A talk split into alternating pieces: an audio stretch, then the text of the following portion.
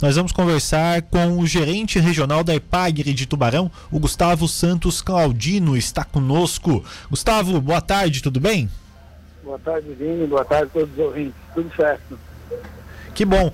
Gustavo, a gente está vivendo aí o inverno aqui em Santa Catarina, que tem dias bem frios, né, em toda a nossa região. E os agricultores estão contabilizando os, os prejuízos por causa desse frio intenso, né? O que, que a Ipagre tem de dados já desses últimos dias? Olha, Vini, é, realmente nós tá, passamos agora por duas semanas de um frio bastante tenso, inclusive com, com recordes, né? De, dessa massa polar. São, na realidade, são três massas polares que atuaram agora nos últimos dias, né? E isso, para efeitos da agropecuária, é bastante impactante, né? Visualizamos geadas fortes na nossa região, na encosta da serra ali, até algumas localidades que, que teve chuva, chuva congelada, um pouco de neve, né? E isso na agropecuária, ela tem impacto em todas as cadeias produtivas, né? Umas em maior, né, em maior grau, outras nem tanto, mas a principal atividade né, de grande impacto é a pecuária. Né? A pecuária, a questão da, da perda de pastagem, normalmente no inverno já tem redução da, da pastagem, mas esse ano é muito intenso e essa questão de redução ela tende a ser é, atenuada com suplementação. Isso é um custo enorme para o produtor pecuarista, né? E é uma, é uma cadeia produtiva que sofre bastante.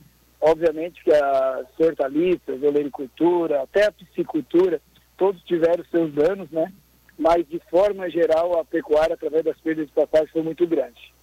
Sim, perfeito.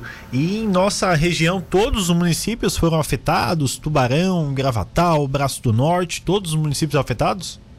Olha, eh, os municípios mais ao litoral, ele, ele sofre um pouco menos, mas se tu perceber, Hoje, todos os nossos gramados, até aqui da área mais litorânea, a gente consegue ver que a grama queimou. Né? Então, tu, tu imagina isso, extrapola isso para a agropecuária, que são né, gramas, são pastagens, né? No litoral nem tanto, mas no mais a, na encosta da serra foi muito intenso e o reflexo é pastagens queimadas, pecuaristas tendo que se socorrer através de suplementações, né? Aqueles que tinham pastagem de inverno conseguiram ainda ter um pouco ainda de manutenção da alimentação, mas de grande forma vão ser necessárias suplementações, que isso impacta muito, muito fortemente no custo de produção e isso afeta o setor agropecuário com certeza.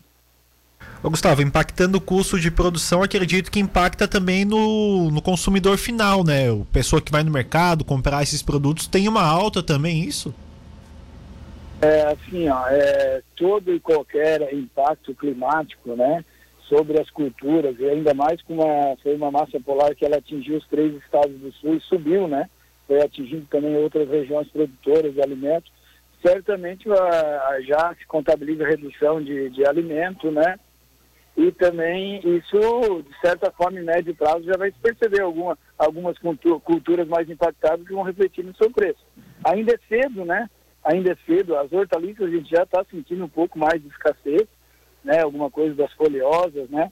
Mas de forma geral, assim, o inverno ele não impacta muito em algumas culturas que são plantadas na saída do inverno, mas tem um impacto. A pecuária, que já estamos com produtos aí com a carne, leite, já com valor bastante, bastante alto, e interfere negativamente para o consumidor esses impactos climáticos. Então, assim, é, vamos continuar vendo algum, a, a não redução dos, dos valores, que já é normal no inverno, mas com essa intensidade do frio, a tendência é demorar um pouco mais para os preços baixarem em relação aos laticínios, lácteos, né, e também a carne.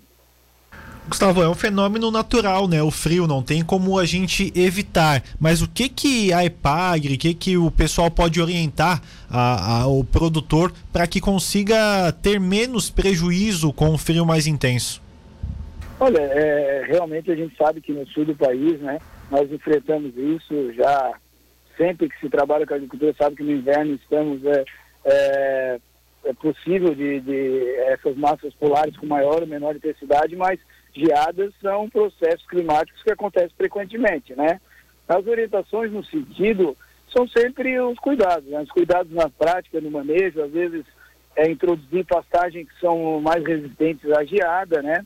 Não ficar só no pasto nativo ou, ou implantar algumas pastagens mais é, com um potencial maior e que consegue tolerar um pouco mais uma geada mais intensa. Os produtores de mandioca, por exemplo, nós temos um cuidado de informar que guarde as manivas né, no lugar mais abrigado para não perder a infusão da geada, não queimar as manivas.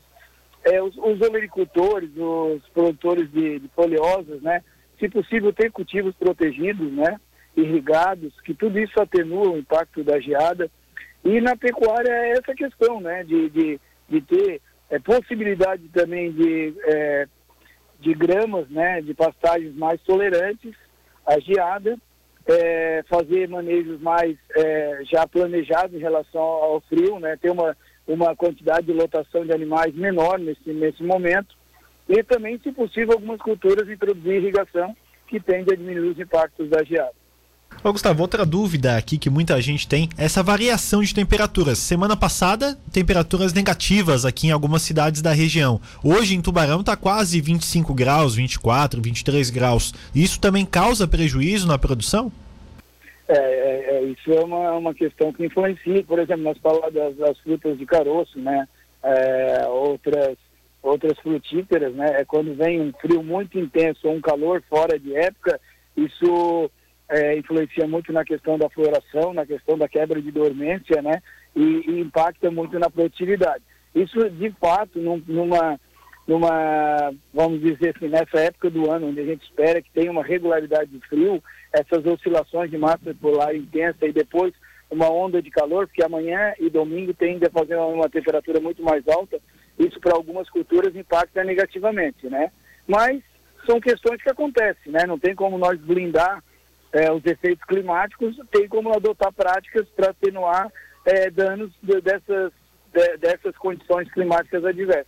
Mas convivemos com isso, né? Isso é, um, é uma questão que quem convive com a agropecuária sabe que isso faz parte do cotidiano e a gente sempre trabalha com recomendações mitigadoras de, dessas, dessas questões climáticas, mas que nós vamos continuar recebendo ondas, é, massas polares, depois ondas de calor, e assim a gente vai tentando contribuir tecnicamente para mitigar os problemas decorrentes desses efeitos.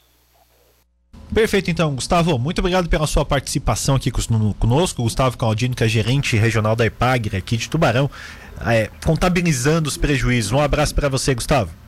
Vini, nós da EPAGRE agradecemos a oportunidade, estamos sempre à disposição. grande abraço a você e a todos os ouvintes.